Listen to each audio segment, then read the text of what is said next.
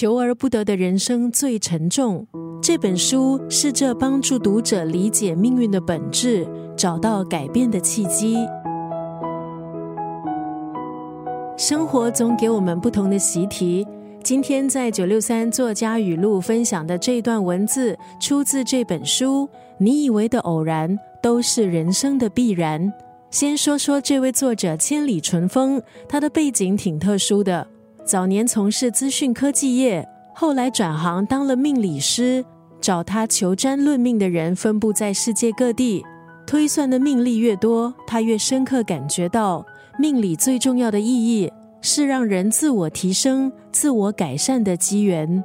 特别是我们的大脑经常会进入一个自动驾驶的惯性模式，不管是面对工作或是情感，一旦习惯之后就难以改变。有时，即使当前的状态让人非常痛苦，但是每天依然睁一只眼闭一只眼，依照同样的模式自动演出，重复现在同样的困境。作者千里纯风在书里就以数十个真实个案为例，让我们学着怎么样松开生命中的执着，停下来化解眼前的困境。今天在九六三作家语录，立一就要分享这本书。你以为的偶然，都是人生的必然当中的这一段文字。